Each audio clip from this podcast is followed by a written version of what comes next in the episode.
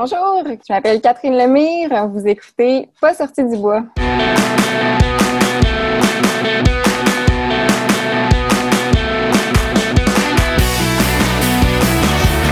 messieurs, votre gagnant du 110 Si tu commences à te sentir bien en courant un ultramarathon, fais-toi-en pas, ça va passer. grand champion du 125 km. Ouais, ben, on n'est pas sorti du bois, hein? Bonjour tout le monde, bienvenue à ce sixième épisode de Pas sorti du bois. Pour la première fois, on est en- à distance, donc euh, je suis avec Catherine Lemire. Salut Catherine, Allô? Merci d'être là. Écoute, euh, on vient de passer en zone orange à Québec, fait qu'on a décidé de faire ça de manière euh, responsable. Ça me permet d'essayer ce, ce concept-là, de le faire euh, par Zoom. Euh, mais je sais qu'avec le podcast, avec le concept, j'aurai l'occasion de le faire avec d'autres. C'est avec toi que je casse la glace. On va voir comment ça se passe à distance. Ben oui, c'est le fun. Hein? Donc, euh, juste pour le, le rappel, Catherine, tu as remporté il y a quelques semaines l'Ultra Trail Aricana côté féminin avec un temps de euh, 20h10, première place à Aricana. Félicitations. Merci, merci. C'était euh, assez inattendu, mais je suis bien contente. Tu partais pas la course avec cet objectif-là? Ça s'est présenté comme ça? Euh, Ben, je partais pas la course avec un objectif de position. Je partais vraiment avec une optique d'avoir du plaisir, euh, d'avoir une belle première expérience de première plus longue distance. Fait que c'est, écoute, j'ai eu une course qui a été remplie de pépins, mais j'ai eu une- globalement une super belle course, puis une très bonne position. Fait que c'était très bien. Ouais, c'est cool. Félicitations pour ça. Tu t'inscris comme dans une lignée de, de femmes euh, inspirantes qui remportent Aricana, donc tu as de la pression, non? Je vais essayer de pas m'en mettre trop. Oh ben non, il faut pas, il faut pas.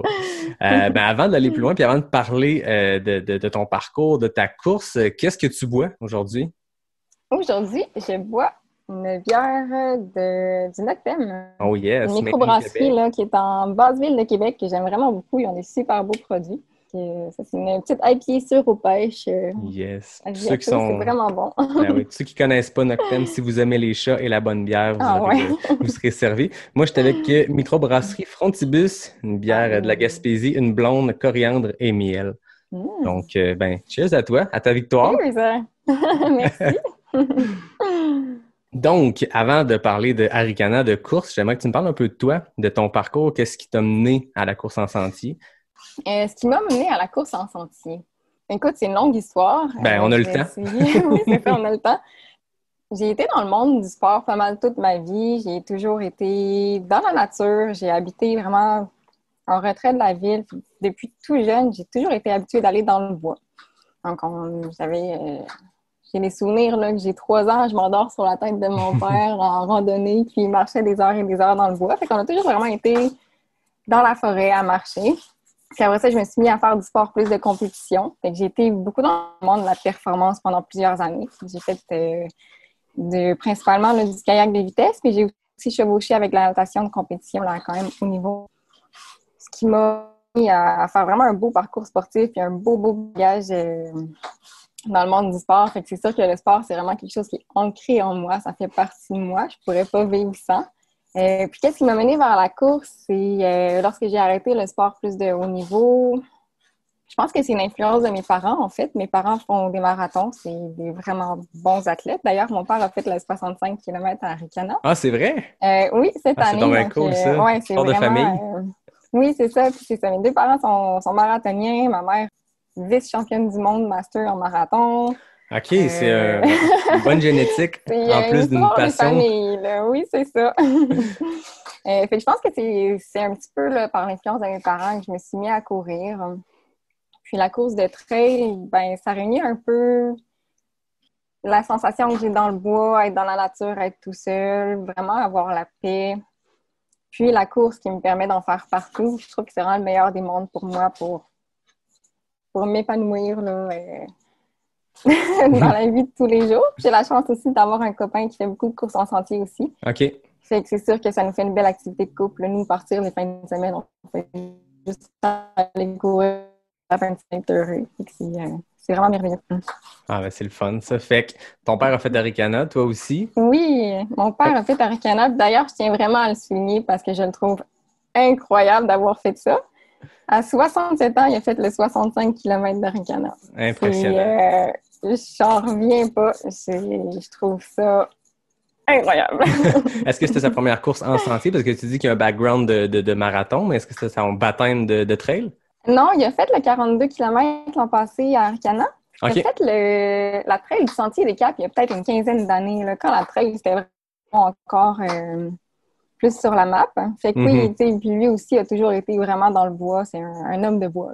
OK. Fait qu'il y avait un bon background de, de bois pour faire la trail. Il y avait le background Oui, de coureur. ça. Puis Oui, exact. Ouais. sa course s'est bien passée. Oui, oui, euh, somme toute, là, parce qu'il y a un emploi assez exigeant aussi, fait qu'il n'y a pas exactement tout le, le volume de courses qu'il aimerait faire.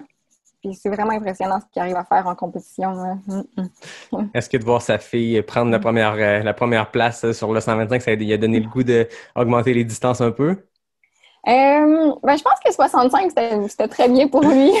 Puis, on, on rappelle Oui. 67 ans, 65 km, Oui, c'est très, ça. très impressionnant. On souhaite d'être euh, à ce niveau-là, Oui. à cet âge-là. Oui, non, c'est vraiment une belle, euh, des beaux exemples que j'ai vraiment. Je suis très chanceuse. hein. Mm, mm. Ah, ben c'est cool. Puis, Mm, Parle-moi un peu de mm. ta course, comment ça s'est passé, euh, comment tu te sentais euh, à, la ligne à la ligne de départ, plutôt, à 2 heures du matin, à la ZEC des Marques? Oui. Je me sentais vraiment fébrile, j'avais hâte de courir. C'est, le 125 d'Arcana pour moi, c'est, c'était un peu, euh, ben, ça fait plusieurs années que je veux le faire. Puis l'an passé, en terminant le 65, le lendemain ou le surlendemain, je pense que je me suis inscrite. Fait que ça fait vraiment un an que j'y pense. C'était vraiment mon objectif. J'avais vraiment hâte. Euh, fait que je me sentais super fébrile à partir. J'étais vraiment contente de partir, au- comme ben, vu que j'étais dans les têtes d'affiche, j'ai pu partir dans les premières vagues. OK. J'étais vraiment contente de, de pouvoir être bien positionnée pour pas être pris dans le train, euh, Mhm. nous pas rendu là, plus dans les single tracks. Fait que je trouvais que c'était vraiment un bel avantage. Fait que tu étais sur la première euh, vague euh, élite de femmes.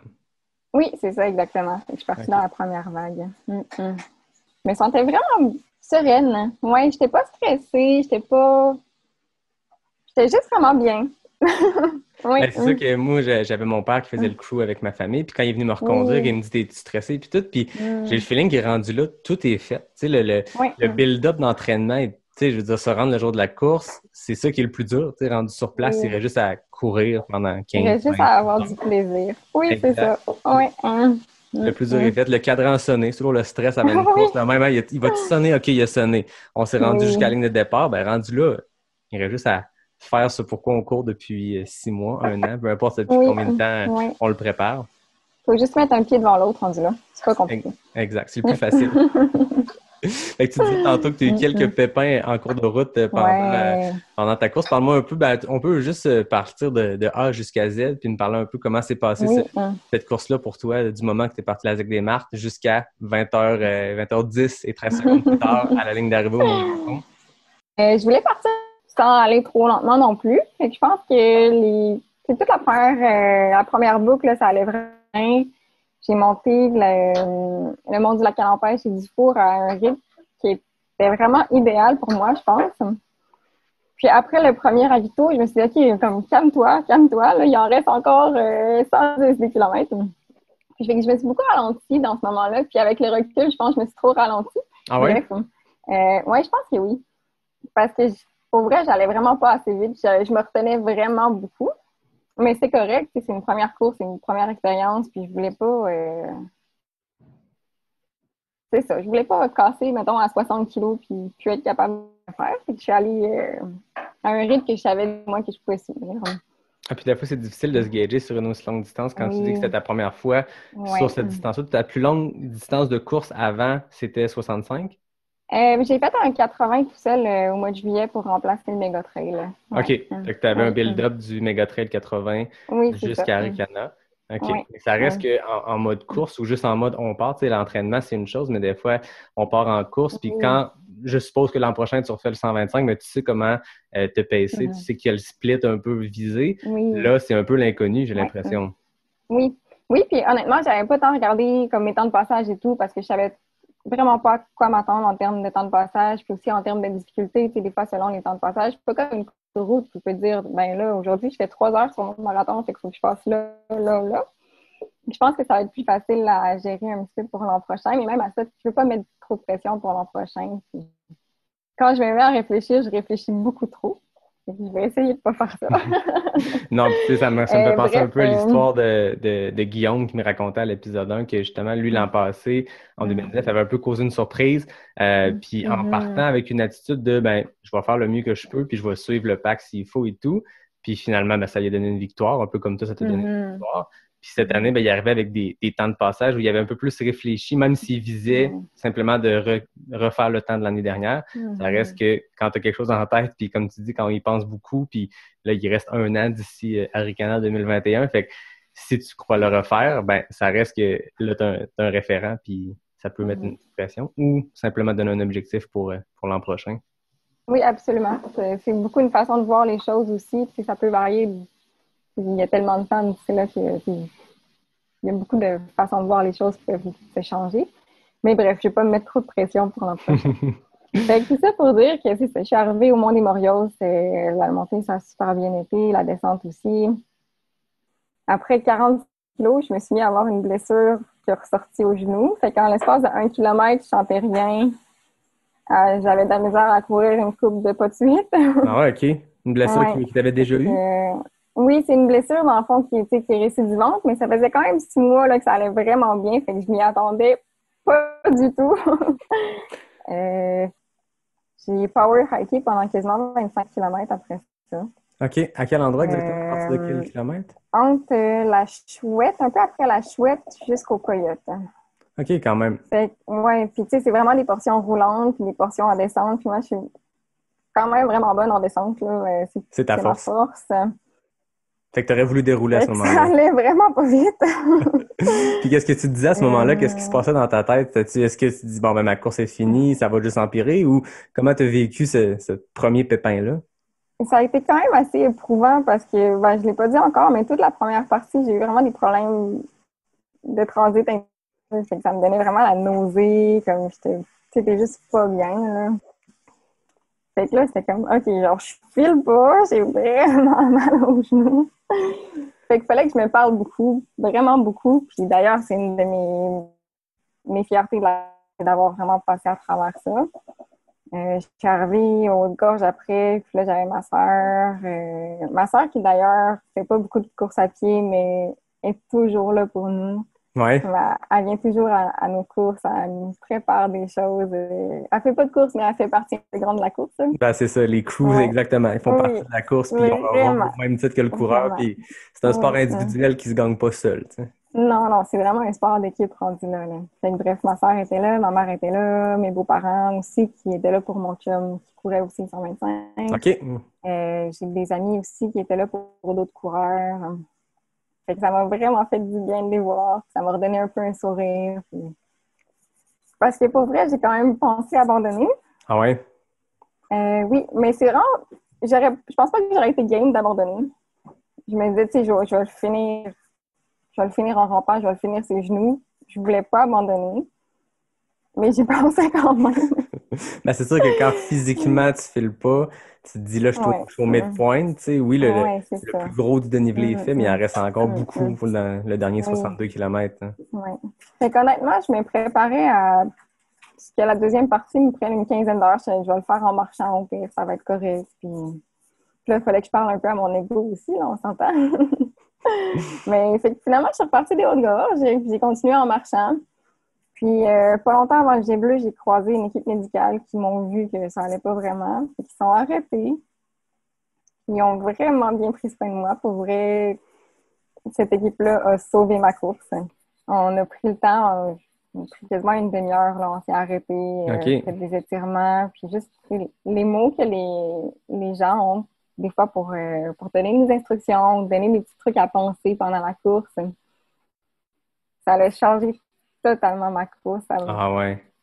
pour vrai, je suis, je suis tellement reconnaissante. et- À cette étape-là, comme quelques 100 mètres avant, je me disais, je vais peut-être abandonner au G2. Parce que c'est beau être blessé, mais c'est pas le fun non plus être sur le carreau trop longtemps après. Puis c'est des erreurs que j'ai faites quand même dans le passé aussi, que je voulais pas répéter. Puis on sait Bref, l'impact que ça peut avoir.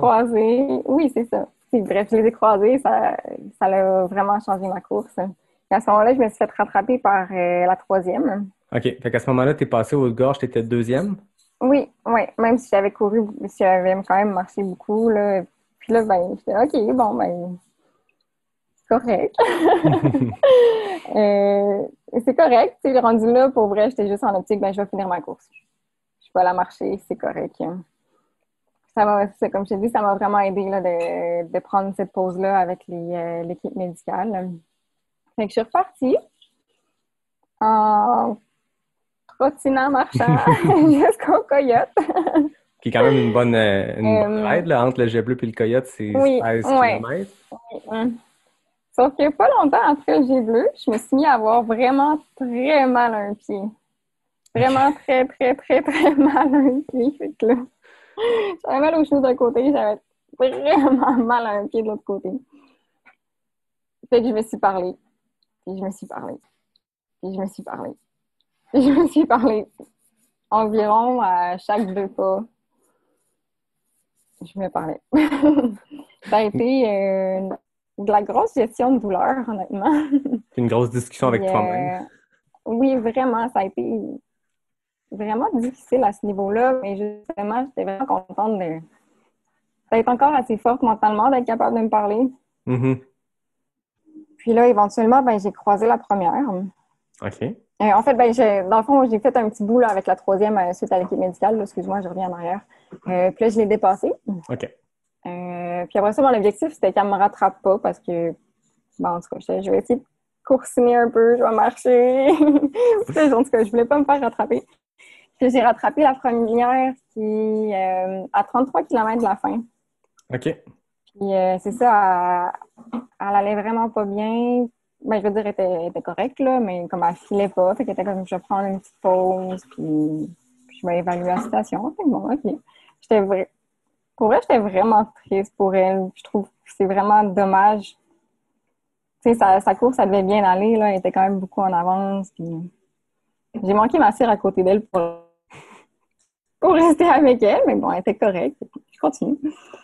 Ça m'a vraiment donné quand même un kick, là. euh, puis, tu sais, je veux dire, j'avais encore beaucoup mal à mes blessures, mais ça m'a vraiment donné un kick. Puis là, j'ai quand même réussi à courir plus, puis à aller plus vite, puis finir fort. Je trouvais ça incroyable de voir à quel point les hormones peuvent jouer dans une course. Euh, fait que finalement, j'ai fini vraiment fort. Là, je voulais tellement pas me faire rattraper par les filles. Puis je me disais que tu c'est la première à reprendre la force. Là. Ouais, ça, ça. là, me passe. Là. Je me dépêchais. je me dépêchais tellement. Puis jusqu'à la fin, là, je suis OK, je peux pas sortir mon manteau de mon sac parce que imagine-tu qu'il est à genre une minute derrière? Parce que tu le sais pas. Là. Ben, c'est ça. C'est une course qui, en plus, les, les ravitaux sont, sont distancés. Puis, ben, c'est une course au Québec, je veux dire, euh, à l'UTMB, je pense que les gens savent à quel, combien de minutes le, le deuxième est derrière parce qu'il y a des hélicoptères et, mais là, c'est un autre niveau. On est très profond dans le bois, puis faut Mm. juste suivre puis euh, se faire confiance. Est-ce que tu courais en- tout le temps en te retournant puis en regardant derrière ou? Non, non, non, pas tant que ça, parce que je voulais quand même faire mes choses aussi, là. Mais je souhaitais, disons, pas me faire rattraper, puis je j'y allais pas tranquillement, là. Non, c'est ça. Puis les douleurs, est-ce que tu les sens encore ou à un moment donné, il y a comme une switch qui s'est faite puis tu Non. sentais plus rien? C'était moins pire, ça m'a vraiment... Ça a quand même... C'est ça, les, les hormones qui embarquent et tout, ça me masquait. fallait que je me parle encore beaucoup, mais j'étais vraiment, à ce moment-là, plus focusée sur la première position que sur mon corps. Puis ça m'a quand même aidé à gérer la douleur pas mal. Euh, fait que... Et ça leur aurait été fun que je sois première dès le début, ça leur a aidé à gérer mes douleurs. Mais non, c'est pas comme ça que ça marche. Euh, fait que c'est ça, je suis arrivée à la montagne noire, puis je voulais pas encore croire que j'étais première, parce que c'est ça, on sait jamais s'ils sont loin ou non. Fait que là, je me dépêchais, puis pour vrai, là, jusqu'à la dernière petite bulle, j'étais genre, je peux pas croire que je suis première, je peux pas croire que je suis première. Puis là, c'est ça, j'ai tourné le petit coin, là, avant qu'on descende la petite côte pour terminer, puis j'étais genre, oh my god, je suis première. Ils t'attendent avec la banderole puis euh, Oui, puis tu sais, écris ton nom parce qu'ils savent que t'es première. Puis savais oui. que ma famille était là. Puis ma mère, donc fière. Puis c'était vraiment un beau moment de finir première au 125 d'Aricana. Après, quand même, les bons petits pépins que j'ai eus, puis comme tout, toute la gestion de ma tête et de mon corps. Ben oui. Ça prouve que des fois, c'est pas parce qu'on termine première, c'est pas parce qu'on a une course euh, euh, qui, qui semble parfaite en apparence. Je veux dire, tu t'attends à ce que la première personne te dise Ah, ça a été parfait, journée idéale, puis au contraire, on t'écoute, puis t'as as vécu plein de pépins, puis c'est encourageant de se dire que même quand on termine premier, première, euh, il y a des moments très difficiles, puis t'as vécu une panoplie de pépins. Oui, oui. Puis euh, c'est ça, mais tu sais, je pense que peu importe que tu finis premier ou dernier, finir une course, d'autant plus quand elle est longue puis elle est comme rem- remplie d'obstacles, ça apporte quelque chose qui est tellement satisfaisant. C'est quasiment Que- ça, tu sais, quand tu parles aux gens, je pense que c'est ça, qu'il y a l'exploit physique, c'est une chose, tu sais. Mm, mm. Mais je pense que les gens réalisent pas, en tout cas ceux qui sont plus néophytes à la course en sentier ou les ultras, c'est qu'il y a une portion mentale qui est énorme. Ah tu sais, quand oui. on entend Ah. parler des coureurs de route du, du Mm, mm, marathon, mettons, mhm.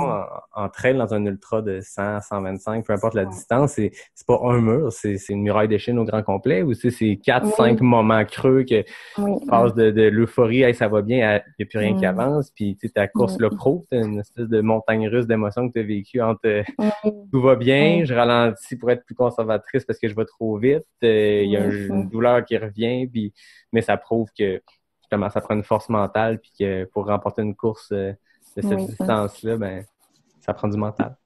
Oui, c'est ça. Puis tu sais, peu importe ton niveau, peu importe ta position, tout le monde a des obstacles. C'est inévitable, je pense, dans une course comme ça. Ça peut, c'est très rare que tout va se dérouler. Puis c'est souvent dans ces temps-là que tu apprends plus, justement. Ben, exactement. C'est que toi, en ce moment, tu sais que peu importe les courses que tu vas faire dans le futur, peu importe si tu si es en première position ou si tu es plus, plus Mm. loin, tu sais que tu peux passer à travers des creux qui sont assez, Oui. assez profonds. Tu sais, des, Oui, comme tu disais tantôt, tu as, des, douleurs physiques, mais des fois aussi, tu- quand la digestion embarque là-dedans, puis tu as un mal de cœur, tu as des chaleurs, tu as froid, c'est Mm. Ça aussi, ça joue sur, euh, sur le moral puis sur la performance physique, mais oui. c'est comme auto-prouvé, puis j'espère que tu trouves à tous ceux qui vont écouter cet épisode-là que même quand ça va très très mal, ben des fois ça peut bien finir quand même. Oui, non, tu sais, le corps est fait tough, vraiment plus tough que bien des gens pensent. Ben des, on peut toujours se surprendre. C'est d'y croire, c'est de continuer ben, dans les limites de ce qui est euh, humain et euh, santé. C'est pas comme Ah si oui. courir les 125 km, c'était santé. Mais tant que ça nuit pas trop à ta santé, c'est vrai. On est bien préparé, disons. Oui. Hum, hum, hum. Non, puis tu sais, euh, Jeff Cochon là, en parlait, tu sais, euh, Jeff qui, qui partait favori comme n'importe quelle ligne de départ où Mhm. Monsieur Cochon est. Ça reste qu'il y a eu une course un peu plus difficile, tu sais, puis il a quand même fait un top 10, mais il a dit de quoi de super intéressant, puis je l'ai je l'ai mis sur Facebook dans, dans sa citation, mais euh, tu il disait quand il n'y a pas de raison d'arrêter, tu quand il n'y a pas de bonne raison valable d'arrêter, que ce soit une blessure ou tu une situation physique dangereuse, tu une hypothermie, peu importe, ben pourquoi arrêter? Tu si t'as Oui, pas de raison d'arrêter, ben arrête pas. Tu sais, cherche Non. pas. Puis, puis je trouve que c'est une, c'est une- vraiment une bonne leçon pour n'importe quel coureur, peu importe le niveau. Tu sais, on en voit tous, là, je veux dire, euh, à chaque année, il y a des coureurs élites. Puis moi, j'aime bien ça, suivre la, la- la course de trail, puis de voir euh, les coureurs élites partir, puis de suivre ça comme, on, Mhm. comme les gens suivent le hockey puis le football. Moi, c'est la course en santé, puis de voir des courses que, aïe aïe, tu sais, cette personne-là partait favorite, termine 30e, ben c'est pas grave. Tu sais, ça fait partie de Mm. ça fait partie de ça, puis euh, c'est ce qui est intéressant de la course en sentier. Oui, c'est impressionnant parce que justement, il y a tellement de choses qui peuvent se produire que tout est possible. Mm. Il y a tellement de Mm. variables et de choses qui entrent en jeu. Oui, ouais, c'est pas, euh, c'est pas ce qui est marqué sur le papier avant la course qui, qui peut prédire ce qui va se passer. Mm. Je pense que c'est même dans n'importe quel sport, mais on dirait qu'en course en santé, sur des courses qui se gagnent en 14-15 heures, Mm. tu sais, 20 heures, ben c'est un autre niveau. C'est que le nombre Oui. de variables qui peuvent mal aller dans une course de 20 heures, ben il y en a beaucoup. Oui, c'est quand même exponentiel. Exactement. oui, tu sais, il y a des sports où c'est tellement tout est, tout est calculé. Tu penses, ben, mettons, moi, j'ai des, références en tête, le kayak, natation, c'est des sports où tu sais, que sur ton 200 mètres, tu vas faire tel coup de bras, tu vas, tout est planifié. Fait que, oui, il y a une marge d'erreur, mais pas mal moins. Non, exactement. Puis c'est ça, la durée de la course fait que le nombre de pépins, comme tu disais, est exponentiel. Puis Oui. il faut savoir s'en ressortir, puis euh, Mm, faire mm. comme toi, puis euh, mordre, des fois, euh, l'image de mordre dans une serviette, faire OK, là, je me relève, ouais. puis euh, Ah j'y ouais, vais. faut, euh, faut, faut bien mordre. c'est ça. On m'a dit quelques fois pendant cette course-là. ouais, oui. Puis parle-moi un peu du sentiment quand justement ce que tu dis que tu savais que tu étais première, puis t'as comme t'as eu Ouais. des ailes vers la fin de la course. Tu on Oui. rappelle, tantôt tu parlais de- du ravito Montagne Noire. C'est la, la dernière station d'aide avant la descente jusqu'à l'arrivée. Il reste un 7-8 km. Puis là, après ça, ben, tu tournes le coin, tu sors du centre de ski de fond, tu vois le Mont Grand Fond, tu vois l'ambiance pour cette année qui était plus modeste, mais ça reste qu'il y avait de l'ambiance à l'arrivée, la musique, tu vois oui. la ligne d'arrivée, tu fais la petite montée qui monte avant de redescendre. Comment tu te sentais à ce moment-là? Euh, vraiment euphorique. C'est vraiment à ce moment-là que j'ai commencé à croire que j'étais première, en fait. Fait que ça m'a vraiment donné un beau feeling. Tu sais, je veux dire, moi, je cours pour le plaisir d'envie, mais je me suis quand même dit dans la vie, hey, j'aimerais ça gagner une course de trail une fois dans ma vie. là, j'étais genre, voir que ça arrive là, maintenant. que j'étais vraiment, vraiment contente. euh, ben, première d'avoir fini la course. Pour vrai, je pensais à mes parents qui devaient être tellement fiers. J'étais vraiment contente, oui, de le faire pour moi, mais de le faire pour eux aussi parce qu'ils parce qu'ils étaient fiers de moi. Ben oui, exactement. C'est quand on a une équipe de sport Mm. qui te suit comme ça toute la course, puis qui, qui voit les préparatifs de ça, qui prennent de leur temps leur fin de semaine, même si c'est nos parents, toi aussi ton équipe de sport, t'as tes parents, ça reste que tu dis, ils ont pris de leur précieux temps pour venir ici, faut pas les Oui. décevoir, tu sais, puis tu peux... Moi, c'était une des choses, j'ai pas eu de moment où je me suis dit pendant la course, je vais abandonner, mais t'as des moments creux, puis tu te dis, je peux pas me permettre, je peux, je peux pas leur faire ça, je veux dire, ils sont venus, ils ont pris leur temps de fin de semaine, ils sont pas montés au chalet, ils sont venus au Mont Grand Fond, passer la journée à, à suivre une course où tu peux à peu près pas voir les coureurs. Mais ah ben c'est vrai cool qu'ils ne comme- pas nous voir avant. hein. Non, c'est ça, surtout cette année. Il aurait pu nous voir une fois de plus. Normalement, il y a le ravito split où il y a euh, les équipes de support au kilomètre 108 environ, mais là, euh, c'était au, au 35 au 61, puis après ça, ben, on se revoit ce soir. Oui, c'est ça. Hmm. Mais non, c'était vraiment le fun. Tu sais, chez- mes parents, ils, ils sont pratiquement toujours là depuis je suis tout jeune. Comme j'ai dit, j'ai toujours été dans le sport de haut niveau. Puis mes parents étaient toujours là. C'est quelque chose qui est tellement familial chez nous, le sport, qu'on dirait que je suis comme conditionnée à terminer une course puis qu'ils soient là. Puis c'est vraiment des belles émotions. hein. Ça fait partie de l'expérience de traverser Oui. la ligne d'arrivée puis de les voir. Oui, vraiment. Puis, même, même ma mère, quand je la vois dans les. euh, justement, quand il y a des équipes de soutien, des fois, quelques kilos avant, je suis genre, oh, je vais voir maman, c'est sur une grosse colle. Puis c'est c'est magique. Mm, mm. Ça peut faire toute la différence d'une course. Tu l'as dit Mm. tantôt, on dirait que la combinaison de voir ta gang au haut de gorge puis voir l'équipe de support une quinzaine de minutes plus tard, ben, en tout cas, en- entre les hauts de gorge et le jet bleu qui est un Mm. 6 km, on dirait que ça a comme été ta, ta bougie d'allumage Oui. pour repartir. Oui. hein. Mm. Non, c'est vraiment magique de partager ces moments-là euh, avec tes proches. hein. Ben oui, parlant de tes proches, tu disais que ton père a fait le 65. Lui, Oui. comment a été sa course? Mm. Écoute, il était tellement content de l'avoir fini. C'était vraiment un gros, gros défi pour lui. Il est rendu ultra marathonien. Ben, c'est ça. C'est vraiment, euh, c'était vraiment un gros défi pour lui. Comme je dis, son temps est quand même limité à ce qu'il peut mettre euh, sur l'entraînement. Puis, c'est ça, il fait un, un gros travail. Il est souvent fatigué, il court, puis ça le motive à courir. Mais il savait que il aurait aimé courir plus. Mais il allait quand même, tu sais, je veux dire, c'est un monsieur intelligent. Fait que s'il savait qu'il n'était pas capable de le faire, il l'aurait pas fait. Mais Mhm. c'était quand même un peu limite, mettons. Fait que juste le fait de le finir, il était vraiment content. Il a passé avant les cut-offs. Il n'était pas dernier. Puis je pense qu'il y a eu des bonnes sensations tout le long. C'est sûr que c'était c'était un petit peu un défi. Là. Il, a pas, euh, il a trouvé que la montagne noire était particulièrement longue.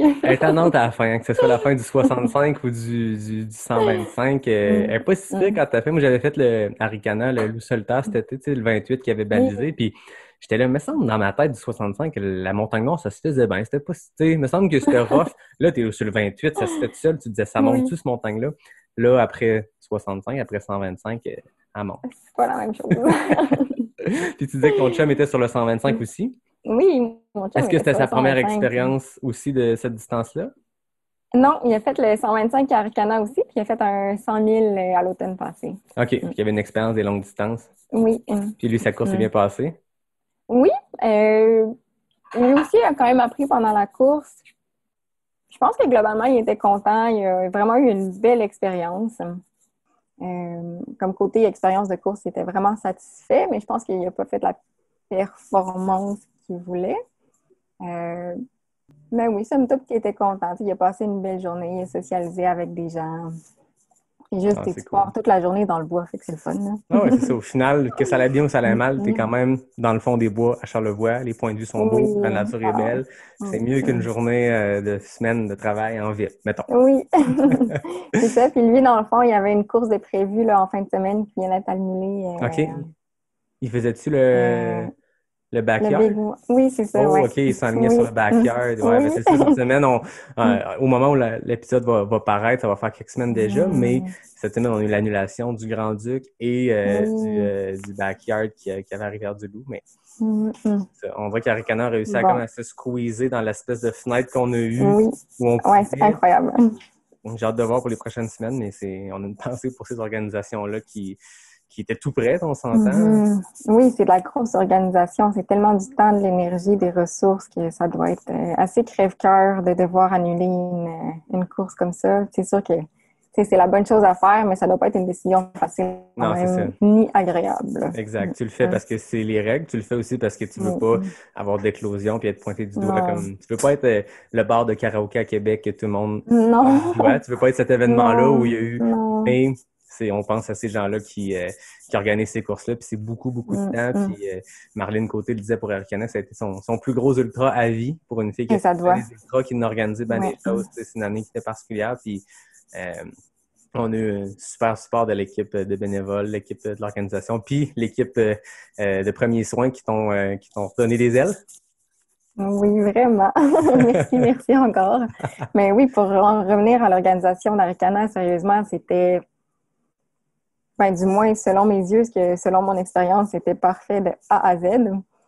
J'en reviens même pas à quel point c'était tellement bien organisé. Le travail qu'ils ont dû mettre derrière ça, c'est hallucinant. Mm. Toutes les mesures COVID, il a fallu qu'ils réfléchissent, là. C'est de repenser Et tout. après ça, Et- oui, c'est ça. Mm. Tu peux plus embarquer embarquer dans tes patins pilés, là. Ça m'a vraiment impressionné, pour vrai. Non, puis des fois, je pense que les grosses organisations comme Arcana, ben, ça fait que d'une année à l'autre, ben, tu prends du galon, puis tu sais comment te préparer. Mm. Puis là, c'était la neuvième édition, fait que tu as huit éditions derrière la cravate. Là, c'est un peu, Mm. on recommence à zéro, puis il faut recommencer les, les plans. hein. Oui, puis d'autant plus qu'il était la première grosse course qui avait lieu, là, au des petits événements. C'était beaucoup, beaucoup de pression, puis je trouve qu'ils ont relevé ça à merveille. Mm. Mm, mm. Non, un gros, on lève notre chapeau à, à Marlène, à son équipe, puis euh, on pense aux organisations qui, qui ont dû finalement annuler. On croise les doigts encore pour euh. Bromont, puis euh, il reste euh, dans le reste de l'année, mais à suivre. Oui, hein, à suivre. Fait que là, quelques semaines après, tu as décanté un peu. Comment tu te sens? Est-ce que ta perception de ta course a un peu changé ou tu es encore sur ton nuage? Ou, euh, Euh, non, ma perception de la course a quand même changé. Je dirais que positivement et négativement, tu sais, j'en ressors vraiment beaucoup de positifs. Euh, puis j'ai réfléchi à des choses, puis je pense que ça va me faire évoluer là, euh, en tant que coureuse, en tant que personne. Et oui, c'est certain. Puis on dirait que j'ai tendance à plus oublier ce qui est moins bien allé, puis juste à penser que c'était genre, oh, c'était donc beau, là. Le cerveau est bien fait quand même pour Ouais. oublier. euh, on sait pas si c'est une bonne chose ou pas, mais, mais effectivement. Fait que euh, non, somme toute, là, somme toute, euh, en ce moment, je, ben, je guéris ma petite blessure au pied. Que là, je peux pas courir euh, pour un bon petit bout. Ah ouais, ok, t'es arrêté pour Ouais. un bout. Oui, c'est ça, je suis en, en botte. Ok. Ah ouais, à ce point-là? euh. Ok, fait que c'est quoi le, le diagnostic? Euh, c'est pas une fracture, mais dans le fond, euh, ben, sans rentrer dans les termes médicaux complexes, là, c'est comme une grosse inflammation au niveau d'un petit os dans le, dans le pied avec probablement des, des, atteintes ligamentaires. Ok. Mais l'examen, euh, dans le fond, l'examen que j'ai fait, c'est pas un examen qui. euh, Ça nous dit qu'il y a quelque chose qui se passe, mais on sait pas quoi exactement, mais on sait que c'est pas une fracture. Fait que ça, c'est vraiment ça, positif. la là, bonne la, réhabilitation va aller plus vite, mais c'est quand même. euh, Je me suis pas manquée. Puis je suppose que d'avoir couru dessus, ben, ça aide jamais non plus. Euh, non. fait que finalement, l'erreur que je voulais pas faire, ben je l'ai faite. Mais en même temps, en course, euh, des fois, avec l'adrénaline, il y a des douleurs qu'on Ben, ça. sent, qui partent. Ouais, on se dit, bon, mais c'était juste une douleur. Des fois, c'est ça qui, Oui. qui est mm. difficile en, trail ou je pense dans n'importe quel sport d'endurance, c'est de voir est-ce que c'est une Mm, blessure ou mm. est-ce que c'est une douleur. La douleur, on va en avoir, mm. on le sait. Ça Oui, fait mm. partie de la- du charme de, de notre sport, mm. mais il y a une différence entre la douleur puis la blessure. Oui, ben c'est ça. Honnêtement, je suis bien bonne pour faire ça dans la vie, là, de me convaincre que c'est pas une blessure. Mais je, je savais que c'était une blessure, mais je voulais pas le savoir. OK. Ouais. Euh... Après, juste pour le petit rush de feeling de finir première à la fin, je l'ai pas fait. Ah, c'est ça, exact. non, puis au moins, c'est pas une fracture. que- Euh, Je veux dire, tu veux jamais être blessé, tu veux jamais être arrêté pendant un mois et demi. Mais, mais bon, mais tu bon. gagnes pas à Ricana tous les jours. fait Exactement. Profite-en. Prends une gorgée de bière, laisse le pied se, se, se refaire, puis euh, l'année prochaine sera une autre saison. Oui. Ouais, c'est- Mm. Est-ce que tu avais d'autres choses au calendrier euh, cet automne? Non, ça tombe super bien. Je peux juste prendre ma pause annuelle plus tôt que prévu. Exact. Euh, fait que non, somme toute, ça, ça donne quand même bien. Puis tu sais, je le sentais avant Ricana que j'en avais peut-être un peu trop fait pendant mes vacances au mois d'août. Puis j'avais pas eu assez de repos. Puis je me disais, OK, après Ricana, il faudrait que, faudrait que je slack un peu parce que là, mon corps, il, tu sais, des petites choses ici et là, plus que d'habitude. Fait que, ben, c'est ça, mon corps me parle beaucoup. Faut l'écouter. oui, il faut l'écouter, oui. Mm. Parlant d'entraînement, je suis curieux de, de savoir, euh, c'est quoi ta- ton approche de l'entraînement? Est-ce que tu as un coach? Est-ce que tu as ton propre euh, programme que tu te fais? Est-ce que tu suis un programme ou est-ce que tu es un peu plus... euh, c'est quoi ta philosophie d'entraînement qui t'a mené jusqu'à Arcana finalement? D'avoir du plaisir. D'avoir du plaisir. Oui, vraiment. Euh, moi, j'aime ça courir, j'aime ça courir longtemps. Fait que c'est pas mal ma ligne directrice.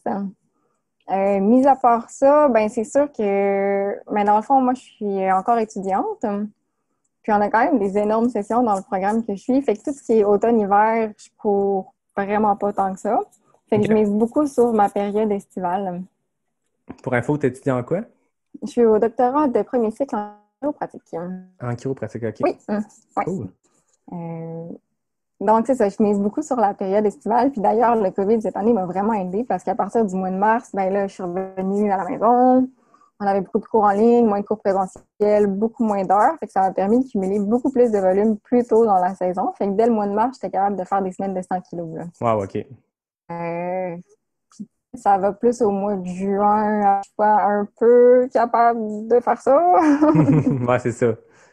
Fait que ça m'a vraiment donné un boost là, à ce niveau-là, ça c'est sûr. Puis sinon, ben, je périodise quand même mes, euh, mes semaines en termes de volume. Euh, je m'assure de prendre du repos, mais je fais pas euh, je fais pas vraiment d'intervalle. Je module mes courses, c'est ça, en termes de volume. C'est beau Mhm. feeling? Oui et non. Tu sais, je sais que, mettons, telle fin de semaine, il faudrait que je fasse une plus longue sortie. Fait que, tu sais, c'est- c'est structuré, mais pas tellement. C'est structuré Ouais, avec ça. une marge de manœuvre. Oui, c'est ça. J'ai- comme un plan que je me dis, ben, cette semaine-là, il faudrait que je fasse autour de 100 km. Cette semaine-là, il faudrait que je fasse autour de 80. Celle-là, autour de 120. Tu sais, c'est- variable un peu, hein. Fait que je sais où que je m'en vais pour pas, euh, ben, justement, pour limiter les blessures, pour m'assurer d'avoir assez de repos. Parce que j'ai tendance à en faire trop. J'aime Mhm. j'aime ça. C'est dur de se limiter quand t'aimes ça. Surtout quand t'as un peu plus de temps. C'est C'est bien, moi, mon problème, c'est la gestion, euh, la gestion de risque de blessure. hein. Ah oui. Ne pas en faire trop. Mhm. Fait que Puis c'est comme ça que je me gage. Ouais, je Mm. comprends. Puis est-ce que, parce que tu sais, tu disais que tu avais un bon background de, de sport de haut niveau, Oui. mm. est-ce que cette expérience-là te sert? Tu sais, je sais que c'est pas nécessairement en course de trail, mais euh, apprendre à écouter son corps, ou tu sais, je veux dire, tu dis que tu as un bon background de, de sport de haut niveau, donc je comprends que tu as un gros background d'entraînement, nécessairement. Oui. Est-ce que ça t'aide dans euh, la planification de tes entraînements? Pour ce qui est de la planification d'entraînement, mon, euh, mon amoureux il est dans ce domaine-là. Fait que c'est sûr que ça m'aide aide. un petit peu avec ça, là, à périodiser de façon intelligente. Mais non, sinon, euh, par rapport à ce que le, le sport du niveau m'a apporté, ben, c'est plus une, euh, une éthique de travail, je pense. Euh, Une ça m'a aidé discipline? aussi à... Oui, une discipline.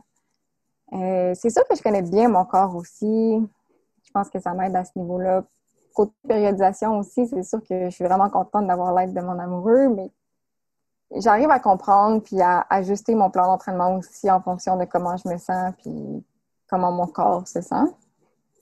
Et oui, je pense que c'est un avantage à ce niveau-là. Ne serait-ce que, que tout le bagage de gestion d'entraînement, gestion de course, de, d'avoir confiance en soi. Je pense que l'attitude, surtout entre elles, c'est quelque chose de super important. Puis je pense que le bagage de sport de haut niveau, c'est quelque chose qui va vraiment aider à ce niveau-là. Ouais, je comprends. Je suppose que l'esprit compétitif aussi aide. Tu disais que quand, euh, quand tu t'es fait passer par. euh, quand tu es comme tombé en troisième place, quand la deuxième t'a rattrapé, t'es comme un petit moment où ça t'a peut-être redonné un petit boost de- d'essayer de la rattraper à nouveau. En fait, mais c'est drôle parce que je me suis vraiment surprise. Dans les dernières années, depuis que j'ai quitté le sport de haut niveau, je suis vraiment en mode plaisir. Je je fais plus d'intervalle, je vise plus la performance, je vise vraiment le plaisir. Mais j'ai quand même un, un côté compétitif qui est en moi, que je souhaite quand même cacher dans la vie de tous les jours parce que ça, je trouve pas que ça fait ressortir le meilleur de moi. Euh, mais clairement, c'est en moi. Et quelque part, c'est que, que Oui. tu veuilles pas Mm. le faire ressortir ou pas, ça reste que je suppose que quand tu es dans une course, tu un dossard sur toi. Oui, hum, c'est sûr. Quelqu'un qui te dépasse, ça doit faire un- ça doit ressortir ce, ce côté-là de toi. Ben, quand, euh, tu sais, ça m'a pas vraiment fait ça tant que ça, les autres courses. Mais là, je pense que le fait d'être dans le podium, ça l'a vraiment ce podium. quand même pour le pour euh, pour le dire, j'ai quand même vérifié, fait mes quelques petites recherches. Puis tu avais quand même fait une cinquième place à Harry-Canel l'an passé sur le 65, Oui. puis une Mhm. sixième sur le QMT 50. Fait que Mhm. t'étais pas étrangère à être euh, en avant du pack, mais là, d'être euh, dans les positions de tête, ça doit être un, un méchant trip aussi. Puis je peux comprendre le petit côté compétitif qui ressort quand on se fait dépasser. Oui, oui. hum, Tu sais, à d'autres niveaux pour avoir parlé à d'autres coureurs, puis moi, ça m'arrive aussi. Tu sais, peu importe l'endroit dans le pack, que ce soit pour la cinquième ou la 32e place, des fois, ça fait juste une, une carotte à suivre. Tu sais, quand on fait un marathon, il y a des lapins, puis tu te dis, ben, je vais me coller sur le gars qui est en 3h15, peu importe la distance ou le, le temps. Ben, ça fait une motivation, puis ça fait quelque chose à- après quoi à courir. Puis des fois, en trail, quand le, le corps avance plus, puis les jambes avancent plus, c'est le fun d'avoir une carotte euh, après qui courir, tu sais, que ce soit pour, euh, peu importe là, pour la, laquelle position, tu te dis, ah, ben, si lui, il est en train de courir cette montée-là, c'est pas vrai que je vais faire du power hike, puis ça motive. oui, oui, oui, c'est clair. Pour la motivation, ça, c'est clair. Ben, tu sais, juste le fait d'être entouré en course, je trouve que ça donne un, un bon coup de pouce souvent. Ouais. Est-ce que tu as été entouré, parce que tu parlais des, des positions euh, avec les, les autres filles de la course, mais Oui. euh, je suppose que tu as croisé des, des, des gars, peu importe, je sais pas c'est quoi les positions, à quelle position tu as fini au scratch, mais est-ce que tu as couru des portions avec des gens ou tu as vraiment été comme 20 heures tout seul dans ta tête? J'ai été majoritairement tout seul. J'ai fait Ah ouais. euh, le premier kilo peut-être avec euh, quelqu'un que je connais. J'ai euh, juste avant le ravito des Mor- euh, à la base des Morios, j'ai peut-être fait euh, 500 mètres avec un autre gars. Euh, avant les G bleus, justement, là, quand la troisième fille ben, qui a fini deuxième, Mhm. euh, on m'a rattrapé, on a fait peut-être un kilo ou deux ensemble. Mais c'est tout. Principalement, c'est un vraiment moyen été de, seule. de méditation seul dans les bois. Oui. Une retraite? Mais honnêtement, j'aime ça. Je dois Ouais. dire qu'à la fin, quand je rattrapais les gens du 80, c'était le fun de voir des humains. Oh oui. Surtout, ça, ça garde un peu réveillé aussi, là, rendu là, quand ça fait euh, 20 heures que tu cours, ben, puis que tu n'as pas dormi la veille, ben, on va rester réveillé. Euh, Mais non, sinon, pour vrai, j'aime ça être tout seul en course. Autant en entraînement, j'adore être entourée euh, de mon amoureux ou des fois avec des amis en course. Je suis pas, je suis pas tant bavarde dans la vie, puis surtout pas en course. Fait que j'aime ça être tout seul. Mm, mm. Ah, puis je suppose aussi, surtout quand tu vas avoir des douleurs ou des pépins, quand tu as des gens avec qui parler, ça les fait peut-être oublier à court terme, mais des fois, ça prend le, la, la petite voix intérieure qui se dit euh, non, là, tu continues, Ouais. tu vas pas devant Oui, l'autre. oui. Ça fait pas si mal que ça, continue. oui. oui. Mm, mm. Exactement. Mm. Puis parle-moi, tu parlais un peu de la veille que tu pas dormi, c'était particulier. Moi aussi, c'était ma première expérience de partir une course à 2 heures du matin. Puis j'ai entendu toutes sortes de, de techniques. J'ai parlé à des gens qui avaient fait la, la course avant, des amis qui, qui l'avaient fait d'autres années. Puis ça a été quoi ton approche? Puis ton chum qui avait déjà fait le 125 que Oui, tu disais, qui, oui. qui avait un peu ce bagage-là, cette expérience-là. Comment tu l'as vécu, le, de se lever aussi tard ou tôt? On sait pas rendu à cette heure-là. Puis tu sais, je rappelle que le départ est à 2 heures du matin. Se rendre à la ZEC des Martes, fait qu'on peut pas se lever trop tard. Non, euh, notre stratégie a été de faire une sieste en après-midi. OK. Euh, ça n'a pas été concluant. puis après ça, de se, comme de souper, là, on a soupé, peut-être 6 h, 6 h 30, puis on s'est recouché après, ce qui n'a pas été concluant. Mais euh, bon, ça, c'est fidèle à moi-même. Quand il faut que je sois sous pression pour dormir, ça marche pas. C'est la pire chose. Mais Fait que j'ai peut-être somnolé un petit peu là, avant que le cadran se lève vers 11 heures. Mais j'étais super réveillée. Tu sais, quand. Sais, on dirait que tu sens déjà un peu l'adrénaline. L'effervescence. La, la soif, oui, c'est ça. Fait que j'étais. C'était pas, pas problématique. J'avais pas l'impression de ne pas avoir dormi du tout. mais- Non, c'est ça. Hum, hum. Je sais pas, toi, Ouais. comment t'as vécu ça? Euh, ben, c'était particulier, tu sais, moi j'étais dans un chalet avec, euh, avec ma famille, puis j'étais comme tout seul dans ce mode-là. Hum. Euh, fait que non, ça s'est bien passé. Moi, j'ai opté pour la, la sieste en arrivant au chalet là-bas, qui a pas été trop concluante. Le souper tôt, puis euh, la tentative de sommeil entre 8 et minuit. Euh, mais je pense que, tu sais, j'ai j'ai lu beaucoup pour me préparer, tu sais, euh, depuis longtemps, j'aime ça. Quand je m'intéresse à quelque chose, moi, je, je lis des livres, puis, puis, tu sais, ce que je voyais souvent, c'est que, oui, la, la, la veille de la course, le sommeil est important, mais c'est plus la semaine avant, c'est plus les Oui. deux semaines avant. C'est dans ton build-up de, de taper, d'intégrer, d'essayer de dormir un peu plus, de se coucher à des heures qui se peuvent, puis ben ça fait une différence, puis rendu le jour de la course, pas si pire d'être en 40 de sommeil, puis Non. moi je partais avec le, le mindset de 125, c'est c'est mon tremplin vers éventuellement le 100 miles, fait que, Oui. Que je dorme un peu ou pas la veille, il faut que je sois prêt à pas dormir pendant des 24 heures et plus, fait que tu sais là j'ai fait une course d'un peu moins de 22 heures, plus le manque de sommeil, c'est pas si pire quand tu t'aspires à faire euh, des courses qui vont en prendre 30 ou, ou Mm. plus. Je partais avec ce mindset-là, fait que ça faisait comme excuser le manque de sommeil, puis ça me confortait de me dire, bah, je suis en train de me préparer pour la prochaine longue course. Mais c'est vrai, c'est vraiment une bonne. euh, J'avais pas pensé à cet effet-là, mais moi aussi, je veux éventuellement faire des 100 miles. Je vais garder ça en tête. Voilà. non, puis c'est ça. Puis moi, un de mes meilleurs euh, souvenirs de l'année passée, tu sais, tu parlais tantôt du réveil et tout ça, puis de l'effervescence. Puis un de mes meilleurs souvenirs d'Aricana l'an passé, c'est que j'étais dans un chalet avec trois gars qui faisaient le 125. Moi, j'étais sur le 65, fait que je me levais à une heure potable. Oui. Puis je me rappelle, tu sais, tu somnoles un peu sur le divan, puis à minuit, les cadrans sonnent, puis là, t'as trois gars bien craqués, il est minuit, puis ça se fait des tours sur le bord de pinot, puis c'est comme en mode, euh, c'est le matin de Noël, puis euh, il est 7 heures du matin, mais non, non, il est minuit, tout est un peu mêlé dans, dans ton sommeil, puis t'as ces gars-là qui sont bien craqués, qui s'en vont faire le, le 125, puis qui sont en mode... euh, on mange, on déjeune à minuit, puis c'est un de mes meilleurs souvenirs d'Aricana l'an passé, de juste être témoin de ça, puis de me dire, bah, l'an prochain, j'aimerais ça être dans ce mode-là, finalement. On dirait que tu me racontes, puis genre, mais c'est malade. Ah oui.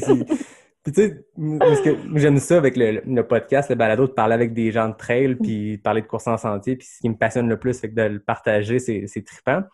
Mais c'est aussi d'essayer de faire rentrer le monde dans notre mood, dans notre bulle, parce que on n'est pas beaucoup à faire ça. Puis même si, tu sais, moi, j'ai plein d'amis, des, des triathlètes, des, des gens qui font de la course, des marathons euh, sub 3 heures, sub 2h45, des, des, des solides coureurs, coureuses, mais c'est pas le même mot du tout. Non. Puis c'est dur de les faire rentrer dans cette espèce de, de bulle-là, mais pourquoi les départs à cette heure-là? Puis pourquoi courir la nuit? Pourquoi partir en plein milieu de la nuit? Pourquoi vous partez pas le matin? Puis écoute, ça fait partie du charme, puis ça fait que, je, je sais pas c'est quoi la décision derrière le départ à 2 heures du matin, mais ça fait que tes, tes premières places arrivent, tu sais, dans les, dans les gars, c'est fin d'après-midi. Euh, côté féminin, c'est début de soirée, mais tu arrives à des heures qui se peuvent plutôt que des fois des ultras qui partent à deux drôles d'heures, puis que le gagnant arrive au fil d'arrivée, il est 3 heures du matin, il y a un directeur de course dans son sleeping bag qui l'attend, puis il y a comme une effervescence de plus quand même. Oui, absolument. Il, il doit bien avoir une raison derrière ça, mais moi, ça me rend très heureuse parce que la course la nuit, j'ai pas eu beaucoup d'expérience avant ça, mais j'ai trouvé ça magique. Ah oui, est-ce que tu t'étais préparé dans l'été de mettre la frontale, d'aller faire une coupe de run de nuit ou euh, comment tu l'avais Euh, préparé? Quand j'ai fait 4 km au mois de juillet, je me suis organisée pour partir vraiment tôt le matin là, pour avoir une expérience de nuit. Euh, L'été passé aussi, j'avais fait euh, une, euh, une course pour aller voir le lever du soleil. Fait que je m'étais Ok. levée plus tôt pour, euh, pour avoir une expérience de nuit. Mais sinon, non, c'est tout ce que j'avais comme expérience. J'ai tellement aimé ça. Ça a comme été un baptême euh, direct à Ricana.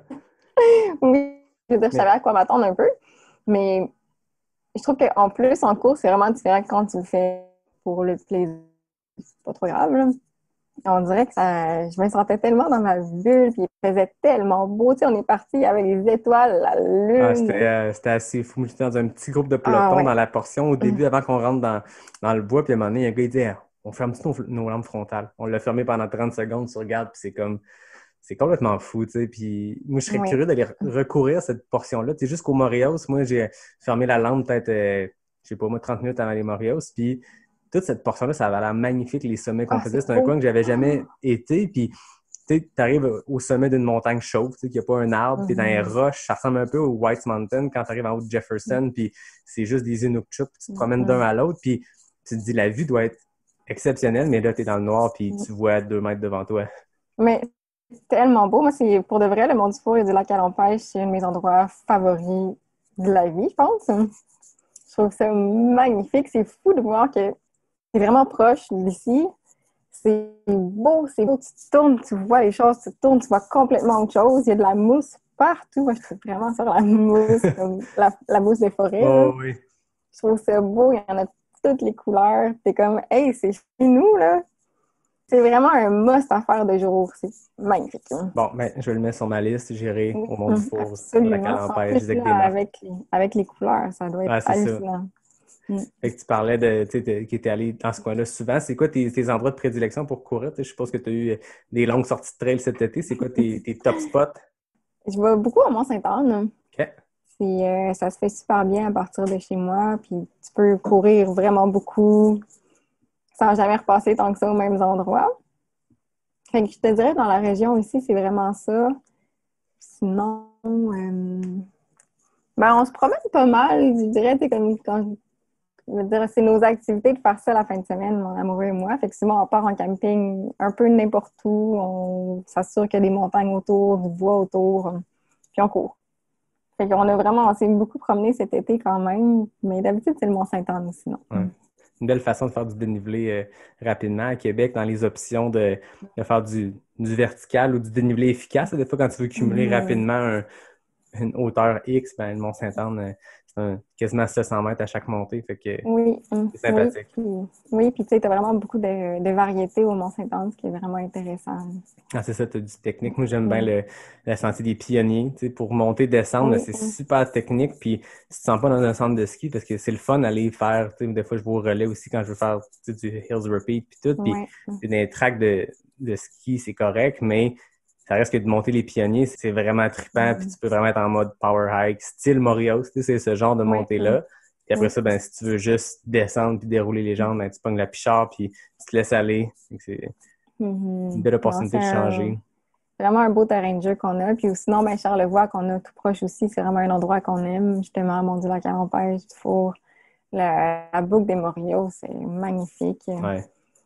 Euh, c'est comme la- il y a une boucle de 27 kilos là, que tu peux faire, tu peux vraiment t'amuser. Ce qu'on Ah a ouais, fait ici cet été, on est parti, euh, c'est ça, de la ZEC des Marques, dans le fond du début du, euh, du 125, on est allé faire le Morios, puis on est revenu. Fait que, tu peux tellement t'amuser. Il y a tellement des belles choses à faire. On manque vraiment pas de choix. Non, c'est ça. On est gâtés quand même ici. Oui. euh, On est oui. bien entouré. Oui, oui. Tu sais, c'est toutes des choses qui sont pas très loin de nous. Fait que c'est vraiment ça. fun. Fait que tu parlais que tu aspirais toi aussi vers le 100 miles. C'est quoi tes, euh, tes prochaines étapes ou c'est quoi tes, tes courses bucket list ou c'est quoi le, le plan de match euh, pour euh, Catherine post-Aricana? Le plan de match, Catherine Postarcana, est de finir mon université. OK. Oui, dans le fond, euh, je suis rendue en quatrième année sur un programme de cinq ans. Puis les deux dernières années, euh, on est à l'internat. Donc, on a des patients. Vraiment cool. Mais on a des journées cliniques à signer aussi. Puis on n'a pas vraiment beaucoup de vacances à prendre. Ce qui fait que mon choix de course va quand même être limité beaucoup par ça la prochaine année, ben, disons les deux prochaines années. Fait que je vais courir comme je peux. Mais je te dirais que mon objectif, c'est vraiment d'être la meilleure chiropraticienne que je peux être quand je vais graduer, tout en courant le plus que je peux. Puis justement, j'aimerais ça quand même faire des, des belles courses l'été prochain. C'est le plan de retourner à Mais, Aricana? euh, Si j'arrive à pouvoir prendre ma journée, oui, ça serait vraiment le plan. Arcana, c'est- j'adore cette course-là, je la referai tout le temps. Là, surtout que j'ai un titre à défendre. Ben, c'est ça, exactement. je voulais pas, je voulais pas le dire de mettre de pression, mais c'est quand même le cas. Oui, c'est le cas. Euh, oui, c'est sûr qu'idéalement, je voudrais vraiment faire Arcana. Fait que ça serait, je dirais que ça serait ma priorité pour l'été prochain, probablement. Je voudrais faire aussi le méga trail. Ouais. Dans le fond, mon inscription avait été euh, mise pour l'an prochain. Puis ou sinon, je sais pas. C'est quand même assez un peu incertain là, la quantité de courses que je vais pouvoir faire. Dans le monde idéal, j'aurais voulu faire un 160 au début de l'été, mais je sais pas si ça va être réaliste à ce moment-là. Puis on sait pas trop non plus c'est quoi les courses euh, Non, ça va être quoi le contexte? qui tu avoir lieu. Puis même 160 dans la région, ou dans- du moins dans le coin au Québec. Ben, en début d'été, t'as l'affaire, Gaspésia, puis c'est tout. Tu sais, je pense que, Oui, à moins que c'est je me trompe, là, euh, écrivez-moi si je me trompe, mais maintenant, au Québec, il y a juste Gaspésia puis Bromont dans les options de, de 160. Fait que c'est quand même assez limité. Fait que, tu sais, en étant vraiment très limité par le temps que je peux prendre pour me déplacer, je peux pas trop me faire de d'accroire que ça va pouvoir le faire. Fait que Donc, je pense que ça va être beaucoup d'apprécier euh, d'apprécier la course, courir autant que je peux, faire les courses que je peux, puis avoir autant de plaisir possible. C'est cool. J'aime ta philosophie de juste euh, courir, ça, ça fait du bien. Fait qu'après ça, si on peut le faire en mode compétition, c'est cool, mais de, Oui, de le faire pour le plaisir puis de s'entraîner. Puis je pense que c'est la clé dans notre sport. Puis je n'ai parlé, euh, je pense j'en parlais avec Elliot, Mm. avec tout le monde avec qui t'en parle dans notre sport, il faut prendre du plaisir dans l'entraînement parce que c'est majoritairement ce qu'on fait. 2020 encore plus, mais tu peux pas ne courir que pour faire des courses parce que on a réussi quoi en faire trois, quatre dans une bonne année. Ça me fait ça me fait penser. Tantôt, tu me demandais ce que le sport de haut niveau m'a apporté. Je trouve que pour moi, j'étais vraiment axée beaucoup sur la performance, puis le plaisir, c'est quelque chose qui m'a quand même beaucoup manqué dans les dernières années, quelque chose que j'ai mis trop de côté, en fait, que j'aurais pas dû mettre autant de côté. Puis ça m'a fait beaucoup réfléchir justement sur les choses qui étaient importantes pour moi. Puis c'est sûrement la plus grande leçon que j'en ai tirée, c'est d'avoir du plaisir. C'est important. Mm, mm. Ça facilite Ouais. les sorties d'entraînement, puis quand on est capable d'avoir du plaisir au quotidien à s'entraîner, ben après ça, ça fait que dans une année comme cette année où les événements sont à peu près tout annulés, ben on Mm. continue de faire notre sport et avoir du plaisir quand même. On- C'est plate de ne pas avoir de course ou d'en avoir beaucoup moins, mais Mhm. au final, euh, on a encore nos deux jambes, puis euh, on a encore le droit de sortir courir dans le bois. Ça Oui, puis tu sais, il n'y a rien qui nous empêche de se faire des défis personnels. On a vu cet moi- devenir très, très Oui. là, en termes de défis personnels, un peu de Oui. tout le monde, de tout bord, de tout côté, ça partait, tu avril, mai, juin, puis c'était le fun d'avoir allé, tu sais, autant Oui. des gens qui tentent des FKT que juste des défis personnels de faut que je cours un nombre d'heures X, faut que je fasse telle boucle le nombre de fois X, puis juste de voir les gens se, se lancer des défis, tu te rends compte que pour te dépasser, t'as pas besoin d'un- dossard. Non, c'est ça, exactement. Exactement, tu as tout à fait raison. Puis c'est, tu sais, des fois, les, les courses, ça impose aussi un petit cadre, qui est vraiment bien, mais des fois, c'est le fun de sortir du cadre puis d'aller faire des choses qui, toi, te puis qui vont vraiment te motiver. Je trouve que c'est une belle façon d'être, créatif aussi dans ce que tu aimes, dans ce que tu veux faire, euh, d'explorer des limites que tu connais moins un peu. Exact. Puis on a vu vraiment des belles choses cet été, c'est Ah ouais, c'était inspirant de voir ça, puis ça Oui. donnait le goût de tout Mm. essayer, puis fallait Oui, pas, on mm. s'entend. Mais euh, de voir tout le monde, je pense que ça a donné du jus pour euh, si on a un automne, un hiver, encore un printemps l'an Mm, prochain mm. où on a moins d'opportunités de, mettre un dossard, ben on pourra s'inspirer de dans le bucket de, de bonnes Oui. idées. Oui, on manquera pas. Exactement. Hey, avant de terminer, je sais pas si tu as eu l'occasion d'écouter d'autres épisodes, mais j'ai toujours mes, euh, mes questions éclaires. Oui, vas-y. Voilà, puis j'ai pas l'occasion souvent de les montrer à la caméra. Donc, je t'explique le concept. C'est simple, c'est des questions A ou B. Il y en a 10. Tu tentes de répondre le plus rapidement possible. Je rappelle que le, le FKT euh, masculin appartient à Elliot Cardin en 27 secondes. Le Oh FKT féminin a été battu, puis là, tu le sais en, en exclusivité parce que l'épisode n'est pas encore paru, mais Marie-Ève Pellan a fait un 25 secondes. Donc, euh, le FKT est quand même rapide. Fait que c'est tout simple. Fait que tu me dis quand tu es C'est prête. bon. Hum. Je suis prête. Route ou trail? Trail, Monter la montagne ou descendre la montagne? descendre. Courir à moins 30 ou à plus 30? Moins 30. Longue distance ou courte distance? Longue. La question est claire, NAC, saveur érable et noix ou mocha noisette? Euh, j'adore les... la philosophie de NAC, mais j'adhère pas à manger des grillons. Je suis Oh! contre les... C'est correct, pas de réponse. animal. Sentier roulant ou sentier technique? Technique. Mont des Moria ou Montagne Noire? Mario. Sucré ou salé? Sucré. Haricana ou Québec Méga Trail? Aricana. S'entraîner seul ou en groupe? Les deux. Allons-y pour les deux. On a 39 secondes. Puis sachant que je t'ai posé une question il n'y avait pas de bonne réponse, ben, Il y avait une question piège. il y avait une question piège que je ne savais pas, mais écoute, je tentais de faire mes recherches, mais en Mm. même temps, j'aime mieux découvrir mes invités en discutant avec eux plutôt que de faire mes recherches, quoique je pense que tu n'as pas de page Wikipédia. Fait que... Euh, Non, non, je suis pas Donc, là. es vegan? Euh, je suis végétarienne. OK. Ouais. hum. Euh, j'ai une approche végane. mais je suis pas végane. Non, je suis pas végane. Pas complètement. Mm, mm. Non, je mange euh, quand même des produits euh, laitiers, malheureusement. Il faut ce qu'il faut. Je suis un peu dans la même Mais, situation. Ouais. Puis, euh, mettons, euh, je trouve ça intéressant parce qu'on on, parle pas assez de nutrition, on n'en parle pas souvent. Puis, il y a beaucoup d'athlètes qui sont euh, végétariens, véganes. Il y a un excellent livre de Scott Jurek. Puis, ceux qui veulent le lire, il est super intéressant de voir comment un athlète de ce niveau-là peut atteindre des performances comme ça. Puis, un peu démentir le, le classique de ah, pour bien performer, il faut manger de la viande rouge.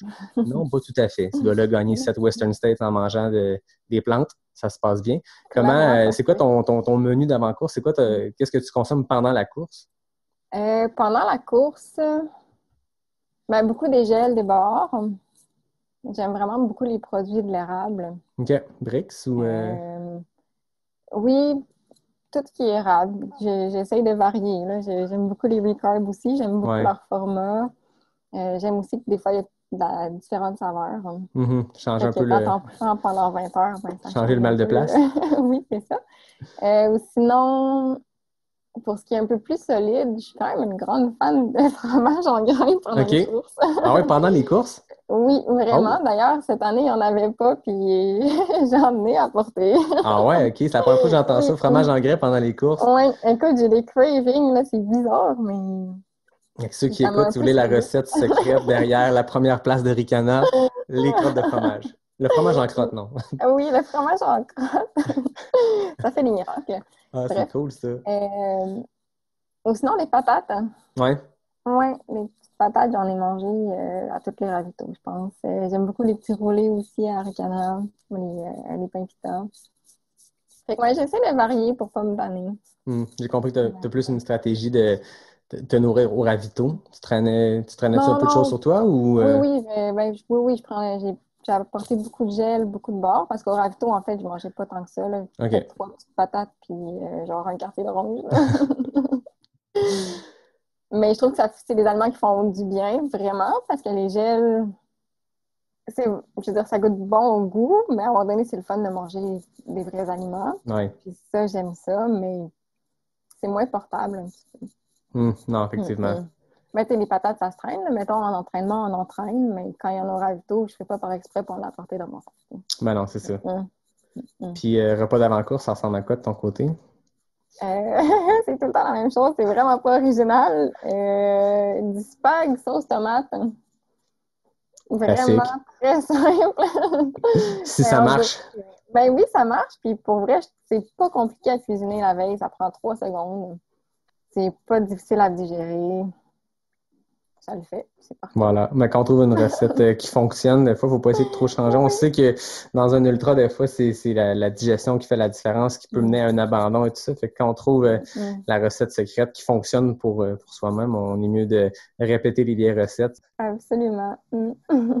Ah, ben c'est cool, c'est super intéressant. Merci d'avoir pris le temps.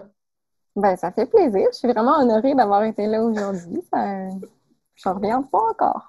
Ah, ben écoute, ça fait partie, euh, écoute, ça fait partie de gagner une Mm. course et de- Ah d'avoir oui. des gens qui te poquent pour des, enregistrer des podcasts. tu sais. Habi- Faut que tu t'habitues. Faut que je m'habitue. Ouais. Mais encore félicitations, c'était vraiment le fun de, d'avoir ton, ton opinion puis d'avoir un peu comment toute cette course-là s'est déroulée pour toi puis euh, de l'entendre de la personne qui l'a vécu, il y a rien de plus intéressant. Puis de voir que tu as surmonté les pépins pour après ça aller chercher la, la première place, c'est vraiment très inspirant. Puis euh, merci beaucoup d'avoir partagé ton histoire. Ben, merci beaucoup. Le plaisir pour moi. C'était vraiment un agréable jasette. Super. On aura l'occasion, quand toute cette COVID-là euh, sera terminée, de se croiser à une course, de faire un vrai cheers. Ben oui, mais de euh, faire un cheers vrai à toi. Cheers! cheers! Hey, mais félicitations à toi aussi. Pour vrai, on a parlé de moi tout le long, mais tu as fini la course à Ricana. Tu l'as bien fini. Alors, toutes Ben, mes félicitations. Merci à toi, c'est gentil. C'était vraiment une belle course, puis ça donne juste le goût de, de pousser plus loin. On pense à chaque fois qu'on fait une plus longue distance de se dire ben, peut-être que c'est ça où je vais pogner mon Waterloo, puis ça va être ça ma distance euh, maximale, mais quand ça se passe pas trop mal, on a juste le goût d'aller euh, explorer d'autres zones. hein. Oui, l'humain est capable de grandes choses. Et voilà. Mm. En terminant, j'aimerais remercier euh, mes, mes habituels remerciements. En fait, David Hébert qui signe la, toute la signature graphique du podcast, Fred Desroches qui signe le thème musical. Merci à toi, Catherine, de t'être prêtée au jeu, d'être venue, euh, ben, écoute, à distance, d'avoir pris une bière, d'avoir jasé de ton expérience de course. Puis, euh, ben, bon rétablissement pour ton pied. Merci, merci, c'est gentil. Mm. Fait que merci à tout le monde qui nous écoute. Puis euh, restez à l'affût pour euh, le septième épisode de Pas sorti du bois, le podcast 100% prêt.